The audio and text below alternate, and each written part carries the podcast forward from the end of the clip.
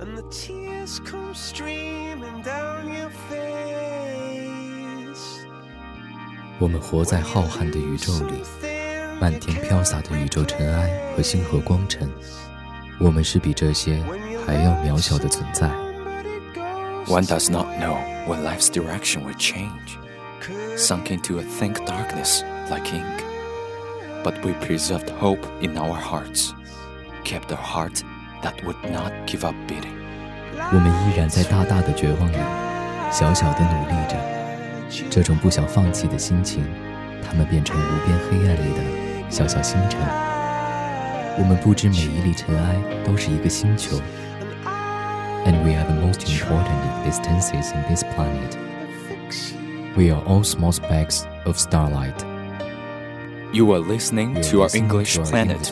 We will try to fix you. It was the best of times. It was the worst of times. It was the age of wisdom.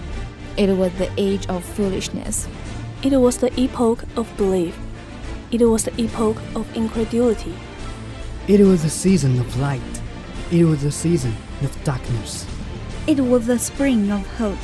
It was the winter of despair. We had everything before us.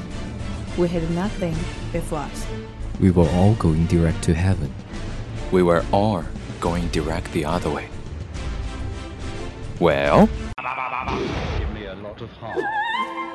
We are the corner that attempts to keep silent and does not care about sunshine and shadows. This is us. This is our English planet.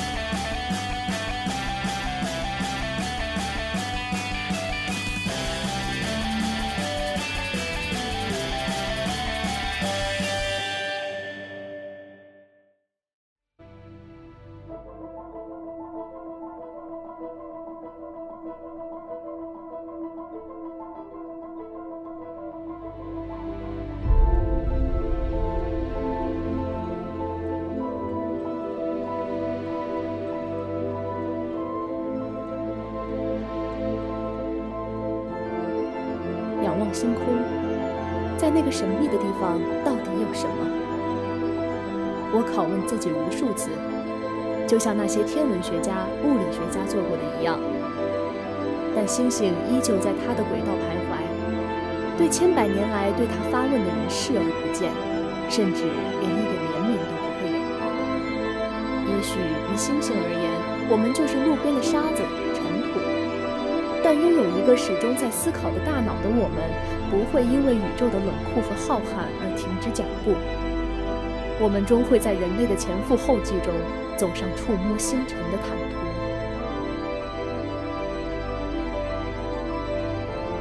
The origin of astronomy can be traced back to the burgeoning era of human culture. From this point of view, astronomy is one of the oldest natural science disciplines. In the times, people used the naked eye to observe the sun, the moon, and the stars to verify the time and direction, and used them to formulate a calendar to guide agricultural production. This is the earliest beginning of astrometrics. The content of early astronomy is essentially astrometric.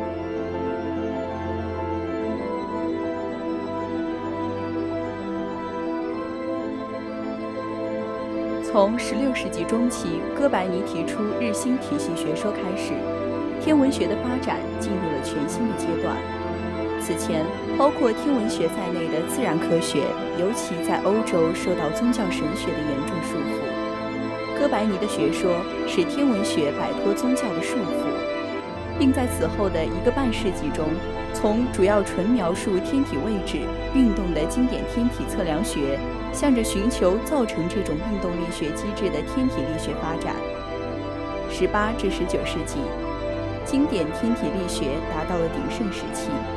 同时，由于分光学、光度学和照相术的广泛应用，天文学开始朝着深入研究天体的物理结构和物理过程发展，诞生了天体物理学。二十世纪，现代物理学和技术高度发展，并在天文学观测研究中找到了广阔的用武之地，使天体物理学成为天文学中的主流学科。同时，促成经典的天体力学和天体测量学也有了新的发展。人们对宇宙及宇宙中各类天体和天文现象的认识达到了前所未有的深度和广度。但与此同时，古代天文学演变而来的现代占星学也开始广为传播，星座更是风靡世界。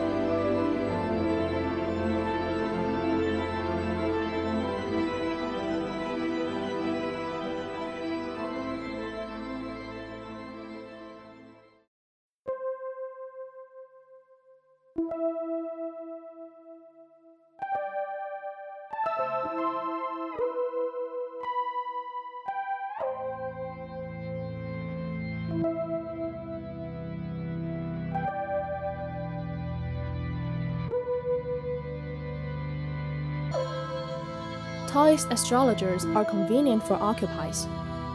Some areas that people divide according to the natural distribution of their stars are of different sizes. Each area is called a constellation. Lines are used to connect bright stars in the same constellation to form various figures. According to the shapes, they are similar to animals and objects.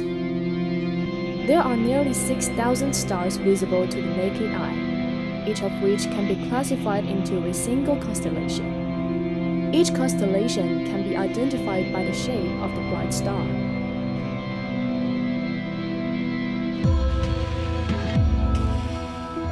Basically, the formation of a constellation of stars is a random process, with different constellations of different stars in different civilizations. Although some of the constellations of conspicuous stars are roughly the same in different civilizations, such as Orion and Scorpius. The International Astronomical Union divides the sky into 88 official constellations with precise boundaries, making each star in the sky belong to a particular constellation. Most of these official constellations are based on the ancient Greek traditional constellations that were passed down in the Middle Ages the constellation plays an important role in astronomy. Astrology also assumes the image of the zodiac constellation. But astrology is always regarded as a thing without the use of real scientific methods.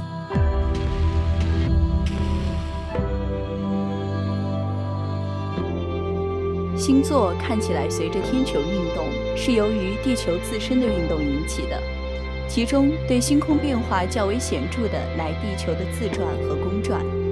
由于地球自转，星空背景每天绕天轴转动一圈，星空也随着季节的变化而缓慢变化。经过一年之后，星空与一年之前的星空几乎一致。地球自转的旋转轴还有一个称作静动的长周期运动，其周期大约为二十五点七六五年。这种运动引起北极点在恒星背景中的周期性漂移，这在天文学上称为岁差。在短时期内，对星座的粗略观测可以忽略这种运动。恒星都在做着高速移动，恒星的运动都可以分解为两者连线方向的径向速度和与之垂直的自行。其中，自行会改变恒星在星空中的视位置。由于恒星距离地球太远。一般可以认为，恒星在天穹上的位置是固定的。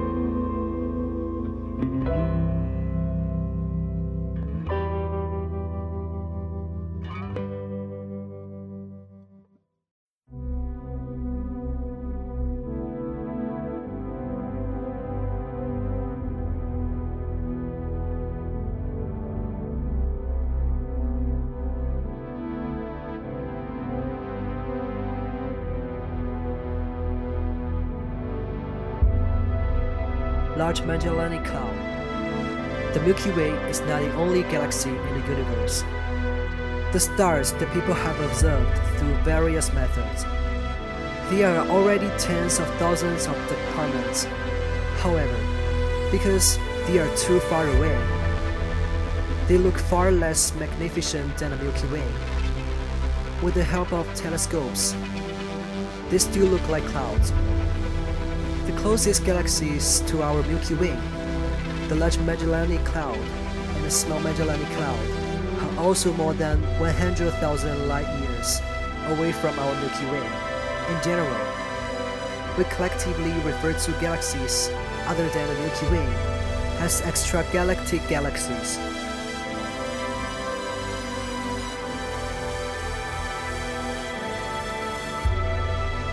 The Large Magellanic Cloud is rich in gas and is undergoing significant star formation. This formation of a large number of stars may be due to the influence of the Milky Way's tidal forces on the Large Magellanic Cloud. Moreover, the tidal force of the Milky Way also stripped some stars from the Large Magellanic Cloud, forming a long stream of Magellan. The LMC which is usually only visible to residents of the southern hemisphere of the Earth, is the second closest to us, and it is also a close neighbor of the SMC. Among the 11 dwarf galaxies that orbit the Milky Way, the LMC is one of them. The LMC is full of fiery stars and astronomical phenomena.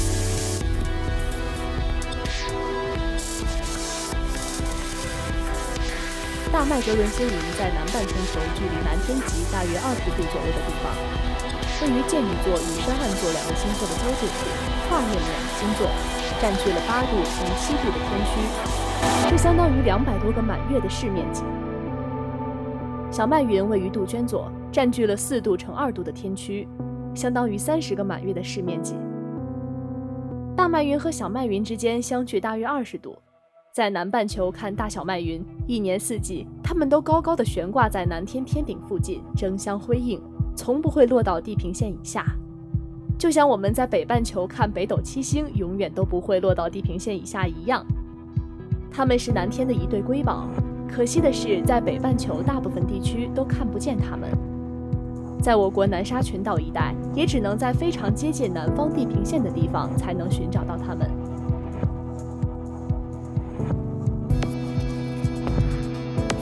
从我们的银河系看出去，最明亮的星系是大麦哲伦星云。通常只有住在地球南半球的居民才能看得到大麦哲伦星云。它是离我们第二近的星系，也是小麦哲伦星云的近邻。在绕着银河系公转的十一个矮星系中，大麦哲伦星云也是其中之一。大麦哲伦星云是个不规则星系，它有个由年老红色恒星所组成的棒状核心。外面围绕着年轻的蓝色恒星，以及明亮红色恒星形成区蜘蛛星云，所以外星系太美丽，以至于让我想起难以捉摸的银河老家了。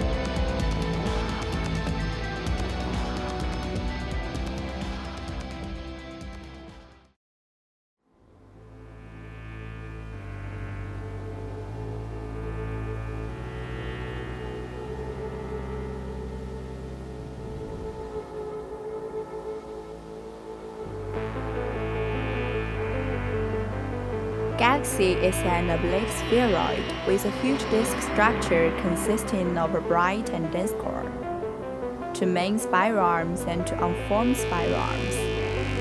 The spiral arms are 4,500 light years apart. The Sun is located on the arm of the Orion of the Milky Way, and the distance to the Silver Heart is about 26,000 light years. At the heart of the Milky Way is the complex and dense radio source Sagittarius A. It is located near the center and contains a supermassive black hole, which is considered to be the central black hole of the Milky Way, as well as the closest supermassive black hole from the solar system. The Milky Way is composed of silver heart, silver core, silver plate, silver hollow and silver enamel from the inside to the outside. Most of the central part of the Milky Way is a no star, and most of the other areas are newborn and young stars. There are more than a dozen satellite galaxies in the area around hundreds of thousands of light years, the larger of which are the LMC and the SMC. The Milky Way continues to grow by slowly consuming the surrounding dwarf galaxies. In March 2015, scientists discovered that the Milky Way was 50% larger than previously thought. 银河系物质的主要部分组成一个薄薄的圆盘，叫做银盘。银盘中心隆起的近似于球形的部分叫做核球。 在核球区域，恒星高度密集。天文学家观测发现，在银河系最中心的长宽高各一秒差距空间内，分布着高达四千两百万颗恒星，或者说，那里的恒星密度高达每立方光年有二十八点九万颗恒星，比我们太阳系附近的恒星密度高了七千两百万倍。核球中心有一个很小的致密区，叫做银河。银盘外面是一个范围更大。近于球形的区域，其中物质密度比银盘中低得多，叫做银域。银域外面还有银冕，它的物质分布大致也呈球形。从八十年代开始，天文学家怀疑银河系是一个倒旋星系，而不是一个普通的漩涡星系。两千零五年，斯比泽空间望远镜证实了这项怀疑。还确认了在银河核心的棒状结构比预期的还大。银河的盘面估计直径为九点八万光年，太阳至银河中心的距离大约是二点六万光年，盘面在中心向外凸起。银河的中心有巨大的质量和紧密的结构，因此怀疑它有超大质量黑洞。因为已经有许多星系会相信有超大质量的黑洞在核心。但不论如何，我们最关心的。是离我们最近的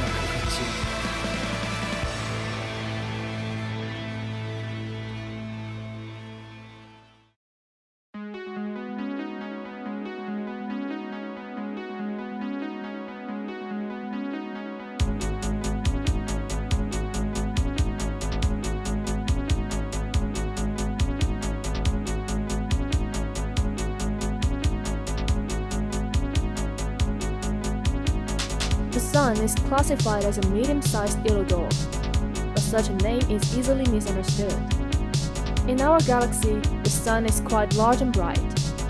The stars are classified according to the correspondence between the surface temperature and the brightness of the photograph. Usually, stars with high temperatures will be brighter, and stars that follow this rule will be in the so-called main sequence, and the Sun is in the center of the band. However, there are not many stars that are bigger and brighter than the Sun, and there are many stars that are big and low temperature. The Sun is in its prime at the stage of stellar evolution, and has not used up its hydrogen for nuclear fusion and its core. The brightness of the Sun will continue to increase, and the early brightness is only 75% of the contemporary calculating the ratio of hydrogen to helium inside the Sun, thinking that the Sun has completed half of its life cycle. After about 5 billion years of depletion of hydrogen for nuclear fusion, the Sun will leave the main sequence and become bigger and brighter. But bright giant stars will reduce surface temperatures will be thousands of times brighter than the middle age of the Sun. The Sun is the first star of the star that was born in the late evolution of the universe.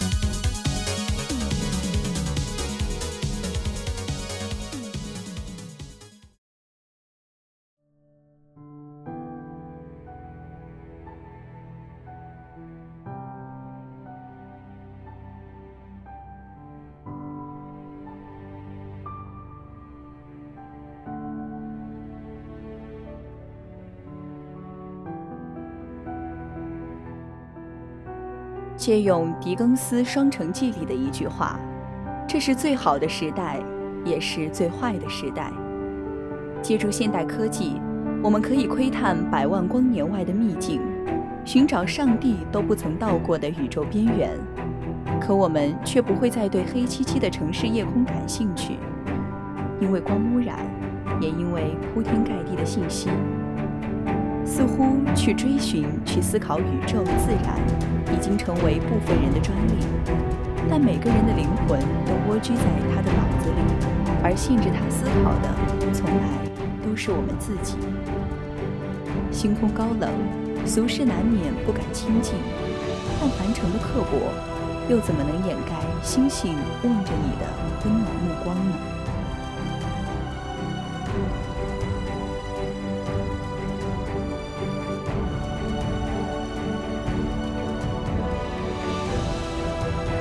This is the end. Thanks for listening. See you next time. Broadcasters Sabrina, Victoria, May, Derek. Director Theodore. Mixer Julie, Sage.